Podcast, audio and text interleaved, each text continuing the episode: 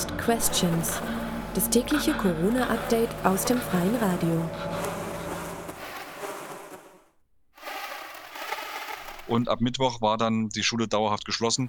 Und wir haben eigentlich äh, in unseren Dienstkonferenzen Hauptsache nur irgendwie versucht, ähm, Strategien zu entwickeln, wie wir weiter die Schüler erreichen und unterrichten können.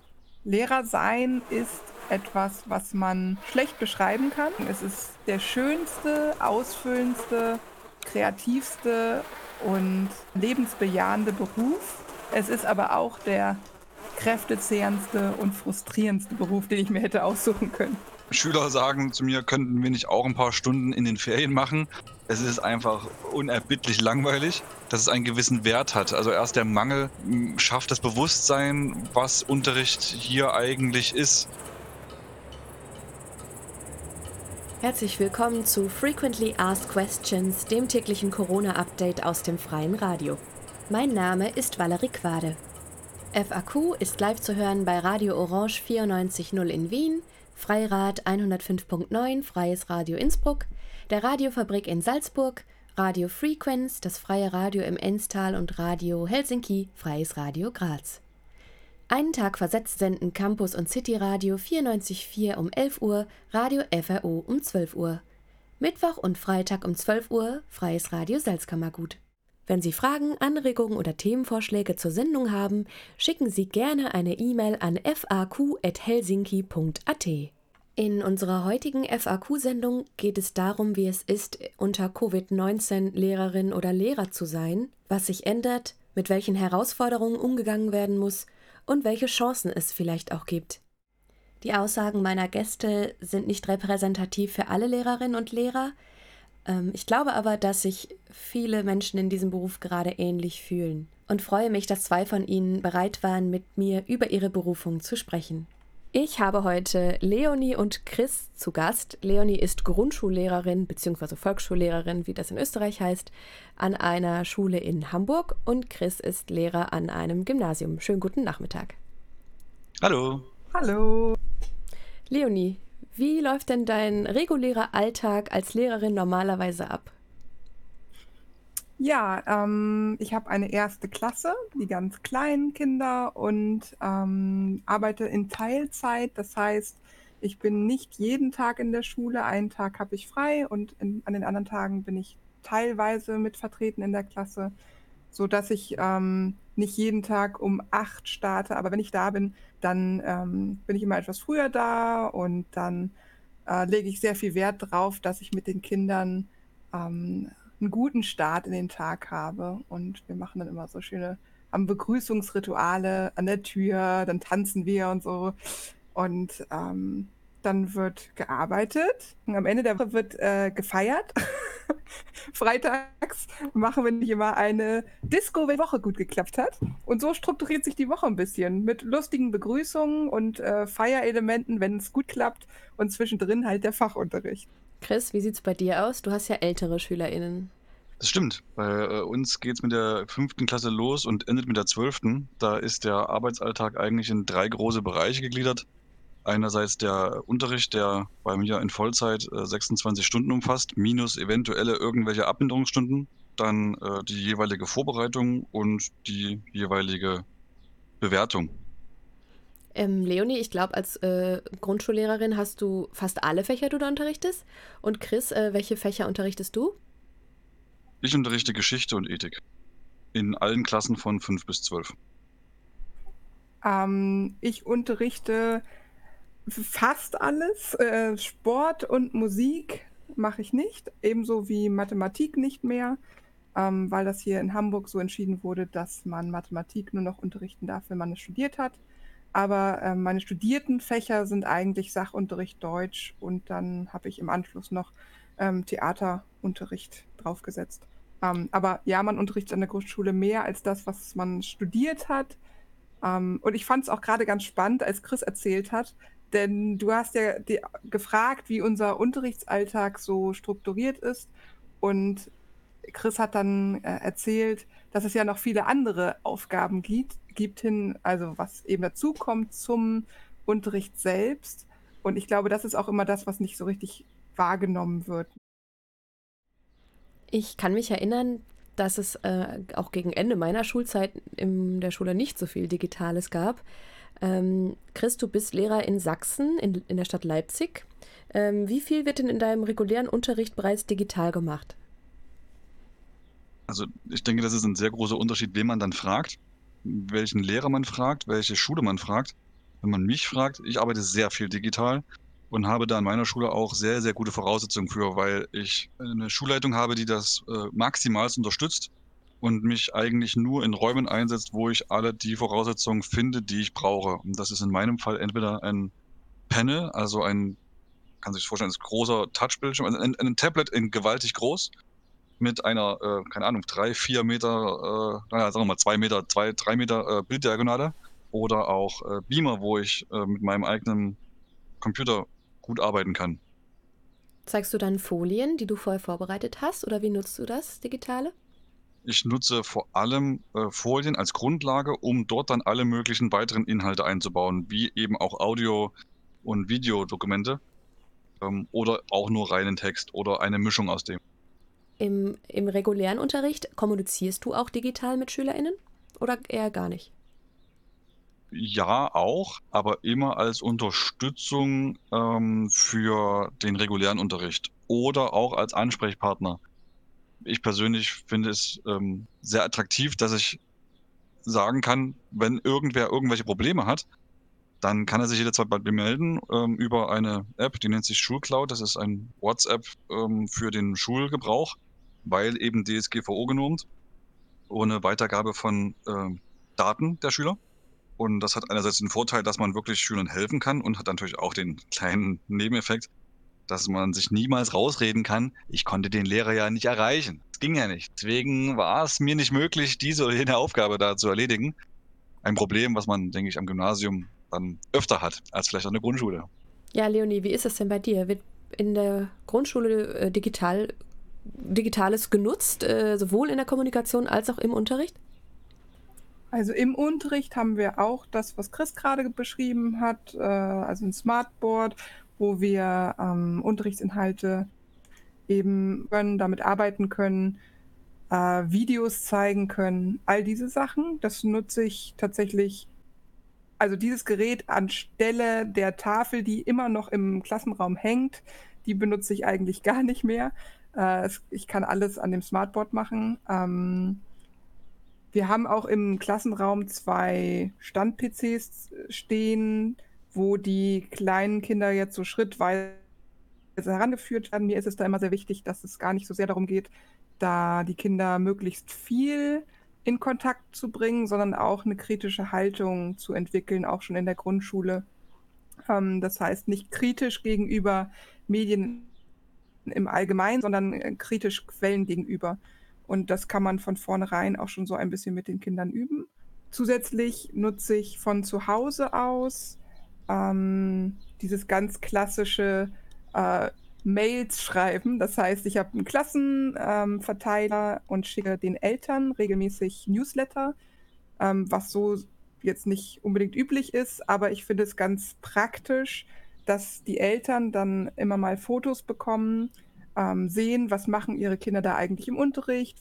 Ich pick mir immer ein Thema raus, äh, was gerade besonders wichtig ist, was die Kinder neu gelernt haben, erkläre es nochmal so, wie ich es den Kindern erklärt habe, damit auch die Eltern wissen, worum geht es da eigentlich genau und wie kann ich es meinem Kind auch erklären. So, und dieser Newsletter kommt ja alle zwei, drei Wochen, wie ich es gerade so schaffe, mit Fotos da ich jetzt Erstklässler habe, ist es aktuell noch nicht so, dass ich ähm, viele E-Mails an die Kinder geschrieben habe vor Corona. Aber je älter die Kinder sind, mit meiner letzten Klasse, den habe ich dann auch ab und zu auch solche Newsletter eben an die Kinder geschickt. Wir haben jetzt sehr viel darüber gesprochen, wie es im regulären Unterricht ist. Ähm, es hat sich ja seitdem einiges verändert. Ähm, Leonie, vielleicht kannst du beschreiben, äh, so ein bisschen die Chronik der Veränderungen und wie du dann damit umgegangen bist, auch von den Kommunikationswegen. Also es war ja in den, ähm, hier in Hamburg waren Märzferien, wo sich die Lage zugespitzt hat und ich war noch in Süddeutschland bei einer Freundin. Als ich dort in Bayern war, ähm, hat es sich so richtig entwickelt, dass man dachte, oh, äh, die Lage ist doch wohl Äh, jetzt noch ein bisschen ernster und noch ein bisschen näher gerückt alles. Ähm, dann bin ich zurückgefahren und dort hat mich dann schon eine E-Mail erwartet. Ja, ich glaube, es war das Wochenende, also vor dem Montag, wo die Schulen wieder geöffnet werden sollten, eigentlich nach den Ferien. Erstmal wurde gesagt, es dürfen nur die Kinder zurückkommen, die nicht in Risikogebieten waren. Und dann kurz vorher wurde dann nochmal umgelenkt und gesagt, es dürfen gar keine Kinder mehr kommen, außer die, die in die Notbetreuung gehen. Relativ kurzfristig mussten Lösungen gefunden werden. Und ich erinnere mich sehr eindrücklich daran, wie wir diese Notfallkonferenz in der Schule hatten. Am Montag haben wir uns um eins alle zusammengesetzt, immer mit zwei Meter Abstand in einem großen Raum und haben quasi ähm, den Plan für die nächsten zwei, dachten wir erstmal Wochen gemacht, wie es weitergehen soll. Äh, man musste sich viele neue Strukturen ausdenken und äh, neue Herangehensweisen ausprobieren. Wie hast du deine SchülerInnen dann erreicht? Weil ich denke mal an, bei den Älteren, die können vielleicht in dieser Schulcloud kontaktiert werden, aber bei so ganz kleinen, die haben ja noch gar kein Handy vielleicht. Genau, die meisten haben kein Handy. Es war so, dass die, also an unserer Schule, wo ich jetzt arbeite, gab es nicht mal ein E-Mail-Verzeichnis. Also die Kinder, die angelegt wurden in den Schulakten, die Eltern haben Telefonnummer und alles dort äh, hingeschrieben, aber eben keine E-Mail-Adresse. Sodass am Montag nach den Ferien ähm, alle also die Eltern wussten durch die Medien, dass die Schule nicht stattfindet, aber alle Klassenlehrer mussten alle Eltern einzeln anrufen und denen äh, das grobe Vorgehen erklären, beziehungsweise auch noch ein bisschen vertrösten, weil es ja noch nicht alles fix war, wie es jetzt laufen soll. Also es war eine, ein großer Telefonakt. Ich hatte den, das große Glück, dass ich schon diesen E-Mail-Verteiler angelegt hatte. Aber die Eltern, die ich eben nicht über E-Mail gut erreichen konnte, habe ich dann auch angerufen. Und die Kinder, das ist eine besondere Schwierigkeit in dem Alter, die zu erreichen, weil ich natürlich die Eltern durchaus erreichen kann, wenn sie nicht gerade auf der Arbeit sind oder anders eingebunden sind. Aber für so kleine Kinder, die finden das auch manchmal einfach ein bisschen merkwürdig, wenn da auf einmal die Klassenlehrerin am Telefon ist und wissen nicht so richtig, was sie sagen sollen. Da ist es eine besondere Herausforderung, das so ein bisschen aufzulockern und da an die Kinder ranzukommen. Sie hören Frequently Asked Questions, das tägliche Corona-Update aus dem freien Radio. Ich bin heute im Gespräch mit einer Lehrerin und einem Lehrer und spreche über ihren neuen Alltag. Chris, wie lief es bei dir ab, die Chronik von Covid-19 in der Schule? Das war so, dass in der Woche, wo es eigentlich bundesweit diskutiert wurde, ob die Schulen geschlossen werden sollten und man in äh, einigen Bundesteilen auch schon angefangen hat, die Schulen zu schließen, waren wir in Sachsen relativ hinten an und mussten, durften noch weiterarbeiten.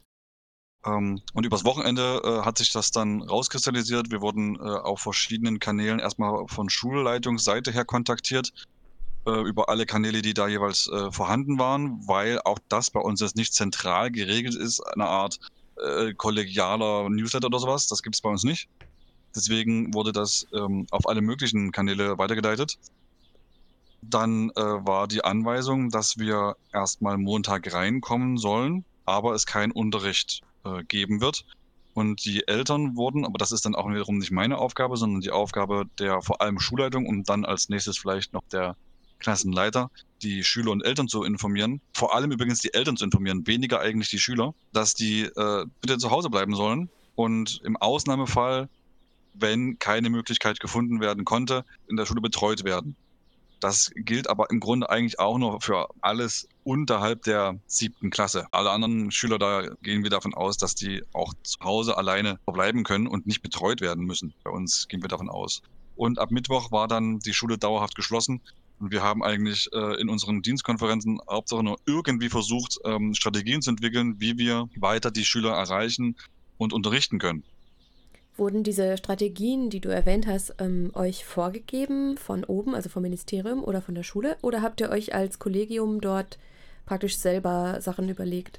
Ähm, wir haben vor allem uns darauf verständigt, dass wir das Lernsachs-Portal nutzen wollen, was eine staatliche, ein staatliches Lernportalangebot in Sachsen ist, was vor allem dazu dienen sollte, dass wir ein zentrales Instrument haben, wo man alle Schüler erreicht. Es gibt natürlich Alternativen. Wir wollten aber vermeiden, dass da halt jeder Lehrer sein eigenes Ding macht und der Schüler dann am Ende nicht mehr wirklich den Überblick behalten kann, welche Aufgabe muss ich wo, wann lösen und wem schreibe ich wann, wo, wie. Kannst du mal zusammenfassen, äh, wie du deinen Unterricht in deinen Fächern mit den verschiedenen Klassen gestaltest, Chris? Sehr unterschiedlich, weil ähm, das Altersspektrum so groß ist. Genau, Die was unterscheidet da genau eine, eine sechste Klasse von einer neunten und Ethik zu Geschichte? Je, je höher das Alter ist, umso äh, höher ist der Anspruch des, des, des äh, Unterrichtsinhalts und drum natürlich auch der Anspruch in der technisch formalen Art, wie dieser Unterricht rübergebracht wird. Kleineren Klassen kann ich auch Aufgaben geben, dass sie sich hauptsächlich eben Kenntnisse erarbeiten. Also das ist ja die Frage, was will der Lernplan? Was möchte ich denn eigentlich, dass der Schüler lernt? Soll der Kenntnisse äh, sich erarbeiten, also einfach nur ganz banale Informationen, die Pyramide ist so und so hoch und wurde dann und dann gebaut? Oder geht es mir um Kompetenzen? Also kann ich mir eigenständig Wissen erarbeiten? Kann ich Wissen in Bezug setzen, systematisieren und kann ich es vergleichen? Und dann die ganz hohe Kunst, kann ich es beurteilen und eine eigene Position dazu beziehen, die eben argumentativ gestützt ist. Je höher das Alter der Schüler ist, umso mehr geht es in diesen letzteren Bereich. Der lässt sich kaum durch einfache Aufgabenübermittlung erreichen weswegen ich dazu übergegangen bin, dass ich den kleineren Schülern, also den jüngeren Schülern äh, hauptsächlich äh, Kenntnisgewinnaufgaben gegeben, gegeben habe. Und die älteren Schüler betreue ich in einer Art Digitalunterricht. Ich sammle die in einem äh, Chatraum, wo alle Beteiligten sprechen können und dann streame ich meine Folien, die ich auch im Unterricht verwenden würde und lagere eigentlich für den Unterricht nur die Erarbeitung aus, dass sie also selbstständig Aufgaben bekommen, um sich Kenntnisse eben wieder äh, zu erarbeiten, die wir dann dort weiterentwickeln und weiterverarbeiten. Und dass dann die anspruchsvollen Aufgaben wie setz dich mal mit einer Quelle auseinander und interpretiere dieses Bild oder diese Geschichte oder diesen Text oder diesen Autorentext, äh, dass die dann eben angeleitet bearbeitet werden können. Das ist der jeweilige Unterschied. Das heißt, wenn ich das richtig verstanden habe, ähm, seid ihr sozusagen in einer Telefonkonferenz und die SchülerInnen sehen eine Folie, die du zeigst und du sprichst dazu was. Und sie können praktisch wie im Unterricht in der Klasse Fragen stellen. In also mein Ziel war es, dass es im Grunde ein ganz normaler Unterricht ist, so wie wenn wir äh, in einem Raum sitzen würden, nur dass wir eben nicht in diesem Raum sitzen. Aber jeder kann sprechen und alle können sehen, was vorne ist. Wie oft ist das dann? Ist das zu den gleichen Zeiten, wie Sie Unterricht hätten oder macht ihr da Termine aus? Wie funktioniert das? Ja, genau genommen, man hätte eigentlich auch den Stundenplan kopieren können. Ich habe mir einen neuen Stundenplan ausgedacht und das ist dann in einem Umfang von, ich sage mal, mindestens 45 Minuten. Wir haben aber auch schon anderthalb bis zwei Stunden gesessen und damit quasi das eigentliche Unterrichtspensum überschritten. Leonie, wie sieht dein Unterricht aus aktuell? Oder wie hört er sich an? Ganz anders als bei Chris, glaube ich. Jedenfalls so das, was ich jetzt gerade gehört habe. Die Herausforderung ist ja, dass die Erstklässler nicht richtig lesen können. Rudimentär, ja, aber nicht so, dass ich sie mit Aufgaben versorgen kann im Sinne von, liest sie doch das und das Kapitel durch und dann beantwortet die und die Fragen. Funktioniert noch nicht. Generell brauchen die Erstklässler eigentlich sehr viel Interaktion mit der Lehrkraft, ähm, die ja jetzt größtenteils wegfällt. Ähm, bei uns an der Schule haben wir es sehr einheitlich gelöst und haben Materialpakete fertig gemacht, die die Eltern aus der Turnhalle dann rausgeholt haben. Ähm, das heißt, jedes Kind aus meiner Klasse hat Deutsch, Englisch, äh, Deutsch, Mathe und Sachunterrichtsmaterialien bekommen, wirklich auch nur diese drei Fächer. Es wurde mittlerweile auch einmal schon mal ausgetauscht, das heißt, die Eltern haben dieses Materialpaket bearbeitet, wieder zurückgebracht und haben neue Materialien bekommen. Also, dass sie wirklich was Haptisches in der Hand haben. Das war uns ganz wichtig, dass sie ähm, nicht nur am Rechner sitzen. Ähm, wir haben so kleine Zusatzheft bestellt äh, für die erste Klasse, zusätzlich noch Arbeitsblätter kopiert und solche Sachen. Aber es ist, was Chris ja auch vorhin schon beschrieben hat, ist, also das trifft auf uns ganz stark zu. Es bleibt beim untersten Aufgabenniveau letztlich. Es geht darum, das Wissen, was wir jetzt in den letzten Monaten zu vermitteln zu den Zahlen, zu den Buchstaben, dass das weiter im Gedächtnis bleibt und noch weiter aufgebaut wird. Aber ich würde nicht sagen, dass man es vergleichen kann mit dem normalen Unterricht. Auch inhaltlich einfach nicht. Ich möchte das den Eltern auch gar nicht zumuten, muss ich ehrlich sagen. Die Eltern sind aktuell wirklich teilweise überfordert, wissen selber nicht, wie der Alltag ablaufen soll, müssen noch arbeiten. Viele von ihnen sind dann eher in der Situation, dass sie sagen, ich weiß gar nicht, wie ich die ganzen Aufgaben schaffen soll, wenn wir quasi zu viel reingeben. Und deswegen schaue ich immer so ein bisschen, dass es das, dass das Wichtigste, wo ich denke, das dürfen die Kinder jetzt wirklich nicht vergessen und das müssen sie ein bisschen tief im Gedächtnis behalten, äh, dass das bei den Kindern ankommt. Alles andere ist jetzt leider gerade rückgeschraubt und die Eltern werden aber teilweise sehr kreativ und die, die einen Garten haben, machen dann kleine Gartenbauprojekte und solche Sachen. Das finde ich ganz toll. Aber es ist auf jeden Fall eine ganz andere Art von Unterricht. Ich habe jetzt gerade das eingeführt, dass ich einmal die Woche mit meiner Klasse einen Videocall mit der Gesamtklasse mache, immer freitags, sodass ich dann schauen kann, wie es ihnen so geht, wie die Woche gelaufen ist. Und tatsächlich ist das mit den Erstklässlern recht müßig, weil sie sehr viel damit beschäftigt sind, ihr Mikro an und auszukriegen, ihre Kamera an und auszukriegen, äh, all solche Sachen. Aber mir ist es ganz wichtig, die Kinder zu sehen. Und tatsächlich ist es ja auch so, dass nicht alle Kinder dann da anwesend sind, aus verschiedenen Gründen. Und das sind dann die Kinder, wo ich nochmal hinterher telefoniere und nochmal genauer hinschaue, weil natürlich auch nicht alle Kinder aus, ich sag mal, behüteten Familien kommen. Man muss schon gerade jetzt einen Blick drauf haben, wie es den Kindern geht, die vielleicht vorher schon schwierige Familienkonstellationen hatten und jetzt keinen Ort mehr haben, zu dem sie quasi auch mal gehen können und ihre Probleme loswerden. Wie reagieren die Schülerinnen und Schüler auf die neue Situation? Welche Reaktionen haben deine Schüler auf deinen Unterricht, Chris? Also alles, was man sich vorstellen kann, wie man reagieren könnte, äh, gibt es auch. Da gibt es äh, Freude, Juche, jetzt haben wir quasi Ferien. Da gibt es aber auch, oh mein Gott, jetzt wird alles kompliziert und schwierig, wie soll ich das schaffen? Denn ich möchte ja sehr gute Leistungen erzielen. Auch natürlich alles dazwischen. Kann man, kann man sich alles vorstellen. Auch manche Schüler ähm, erreicht man gar nicht. Die verweigern sich. Also auch zum Beispiel dieses Angebot, weil es ist ja letztendlich ein Angebot. Ich führe nicht Buch, welche Schüler in meinen Online-Stunden ähm, anwesend sind, auch wenn ich natürlich mit allerhand Tricks versuche, die Zahl möglichst hoch zu halten, indem ich sie motiviere. Aber auch da gibt es Schüler, die sich dem verweigern. Leonie, wie reagieren deine SchülerInnen auf die neue Situation? Die haben großes, ich sag mal, Heimweh nach der Schule die vermissen ihre Freunde, sie vermissen natürlich auch sowas wie auf den Spielplatz gehen. Denen fehlt dieser, dieser feste Ablauf, den sie in der Schule haben. Und die können es gar nicht erwarten, endlich wieder, sie sagen immer, Frau Engelfried, wir wollen wieder knuddeln. Das ist so ein typisch Erstklässler.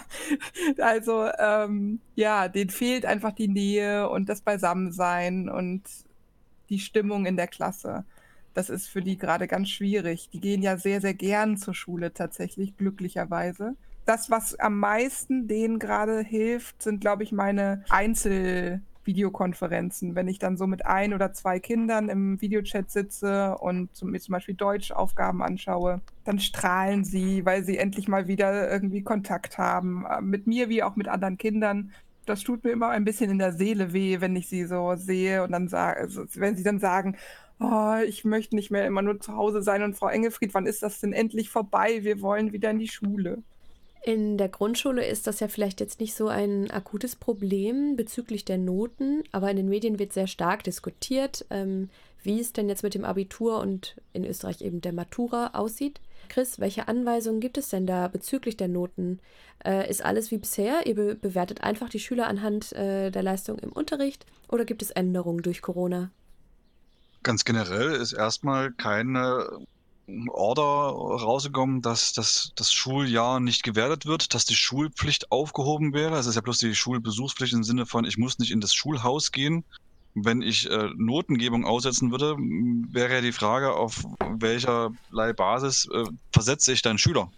Da gibt es noch keine abweichende Änderung, auch wenn zum Beispiel der Lehrplan, die Lehrplanbindung äh, entschärft wurde, sodass ich nicht äh, Nachteile davon haben kann, wenn man gewisse Teilgebiete nicht mehr schafft. Es ist nun sehr denkbar, dass man nicht seinen ganz normalen Lehrplan durchziehen kann. Generell gebe ich aber weiter Noten. Und wenn nach Ostern das Ganze ähm, in einem ähnlichen Modus weiterläuft wie jetzt, wird man kreativ werden müssen, wie man Noten einfordern kann. Wie sieht es bei dir aus, Leonie? Glaubst du, dass im Vorfeld bereits sozusagen genug äh, Digitalisierung vorangetrieben wurde, um diese Krise jetzt zu meistern? Oder welche Wünsche hast du im Moment an dein Lehrerin?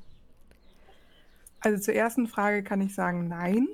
Wir haben eine Plattform in Hamburg, die heißt EduPort und die lief schon vorher nicht immer stabil. Da gab es immer wieder Probleme mit. Ähm, wir dürfen aber eigentlich schulbezogene ähm, Mails nur über diese Plattform senden, weil sie besonders geschützt sind quasi. Aktuell habe ich äh, allein in meinem Postfach das Problem, dass E-Mails nicht ankommen, nicht, also bei anderen ankommen, nicht bei mir ankommen, zwei Tage später ankommen. Die technische Grundlage ist nicht da. Wir bräuchten gerade dringend Stabilität in diesem System, damit wir es richtig nutzen können, weil wir sonst dazu gezwungen sind, statt dieser sicheren E-Mails entweder alles über Telefon zu lösen oder auf private Mails auszuweichen, dort dann aber bestimmte Informationen nicht zu inkludieren. Das macht es sehr, sehr schwierig. Also das würde ich mir wünschen, dass das angegangen wird. Wir haben ja sehr viel Geld äh, mittels des Digitalpakts zu, zur Verfügung gestellt bekommen. Äh, ich hoffe, dass da ein Teil, das weiß ich nicht genau, wie es aufgeschlüsselt wird, ein Teil auch in so etwas geht und nicht nur in Devices für die Kinder. Wenn ich so ein bisschen weggucke vom Technischen, wünsche ich mir gerade für meine Arbeit, dass jetzt das genutzt wird, zu schauen, was ist wirklich wichtig. Und das könnte man jetzt für viele andere Bereiche auch sagen. Aber wenn ich jetzt nur auf die Schule schaue, wir müssen gerade als Lehrer aussortieren und schauen, was ist wirklich wichtig, was müssen die Schüler jetzt irgendwie zur Verfügung gestellt bekommen und was kann ich vielleicht ausfallen lassen oder verschieben. Ich glaube, das bietet ein großes Potenzial, wirklich zu schauen, wie können wir auch die Inhalte entschlacken, wo können wir mehr Raum lassen. Ich als Grundschullehrerin habe den Luxus, dass ich meistens Kinder bei mir habe, die es lieben, zur Schule zu gehen die bis zur vierten Klasse gern da sind und ähm, Lernen wirklich lieben und neugierig sind. Und das, deshalb liebe ich meinen Beruf auch, ähm, weil ich dieses Feuer quasi am Laufen halten möchte. Und ich erlebe es leider oft, dass wenn sie dann an weiterführende Schulen gehen, dass sie schnell nicht mehr so begeistert von Schule sind, weil sie mit Aufgaben überladen werden, weil die Lehrpläne sehr, sehr voll sind und weil sehr viel Leistungsdruck herrscht. Und ich würde mir wünschen, dass wir diese Pause jetzt nutzen, um zu schauen, was uns wirklich wichtig ist. Chris, würdest du sagen, man kann auch positive Erkenntnisse oder Schlüsse aus der Krise ziehen? Jede Menge, jede Menge. Beispiel. Einerseits äh, stellen wir fest, dass wir digitale Wege brauchen. Davon werden wir auf jeden Fall profitieren. Schüler sagen zu mir, könnten wir nicht auch ein paar Stunden in den Ferien machen? Es ist einfach unerbittlich langweilig. Die Schüler merken auch, dass es sich anders anfühlt, Unterricht zu machen, wenn sie eben selbstständig in diese Online-Stunden kommen, weil sie dann erstmal merken, dass es einen gewissen Wert hat. Also erst der Mangel schafft das Bewusstsein, was Unterricht hier eigentlich ist es wird selten erkannt, was das für eine Errungenschaft ist, dass sie in die Schule gehen können und was das für Vorteile bringt. Das, denke ich, da wird Bewusstsein geschaffen. Da bin ich ganz bei Chris und ich glaube, das betrifft nicht nur die Kinder, sondern auch die Eltern. In der Volksschule ist es ja so, die Eltern die Inhalte auch selbst können. Das ist nichts, was unverständlich ist für die Eltern. Und äh, deswegen neigen Eltern häufig dazu, den äh, Volksschullehrern zu erzählen, wie der Unterricht zu sein hätte nach ihren Gutdünken. Ich glaube, jetzt gerade merken die Eltern zu Hause, dass es eben nicht nur um diese Inhalte geht. Unterrichten ist nicht mal eben so gemacht. Lehrer sein ist etwas, was man schlecht beschreiben kann, weil jeder hat zwar, war zwar in der Schule und hat eine Vorstellung davon, was ein Lehrer ist und was er macht, aber wirklich selbst Lehrer zu sein, ist was ganz anderes.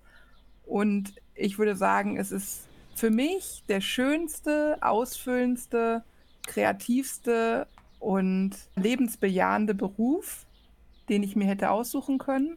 Es ist aber auch der kräftezehrendste und frustrierendste Beruf, den ich mir hätte aussuchen können. Ich war heute im Gespräch mit Leonie und Chris, Lehrerin an einer Volksschule und Lehrer an einem Gymnasium. Ich bedanke mich ganz herzlich für dieses spannende Gespräch. Gerne. Vielen Dank. Tschüss. Das war Frequently Asked Questions, das tägliche Corona-Update aus dem freien Radio.